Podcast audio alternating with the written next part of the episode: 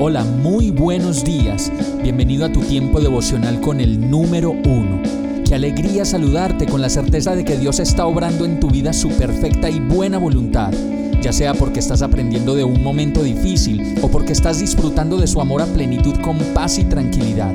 Llegó la hora de tomar tu Biblia, pues de seguro Dios te va a hablar, te va a reconfortar y lo mejor de todo, te va a dar las respuestas que estabas buscando. ¿Qué esperas? Vamos, súbete de una vez en este pequeño pero eterno vuelo devocional con destino al cielo. Y el mensaje de hoy se llama ¿Cuándo crece más mi fe? Hebreos 11:6 dice, de hecho, sin fe es imposible agradar a Dios. Todo el que desee acercarse a Dios debe creer que Él existe y que Él recompensa a los que lo buscan con sinceridad. Este verso inicia diciendo que sin fe es imposible agradar a Dios. Y muchos de nosotros andamos preguntándonos todo el tiempo, ¿cómo puedo agradar a Dios? ¿Cómo puedo hacer algo que realmente agrade a Dios? Y la respuesta es creyendo, creyendo que Él existe en primer lugar y de esa manera poder acercarnos verdaderamente a la fuente de nuestra fe, que es Dios Padre, Dios Hijo y Dios Espíritu Santo.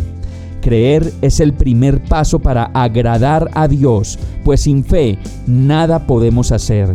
También sabemos que la palabra dice que la fe no la podemos experimentar si no leemos la palabra de Dios, pues la fe viene como resultado de oír la palabra, escucharla, meditarla y hacer conciencia de ella en nuestra vida entendiendo al menos las tres cosas básicas cuando leemos la palabra. Primero, ¿qué dice? Segundo, ¿qué significa? Y tercero, ¿cómo aplica para mi vida?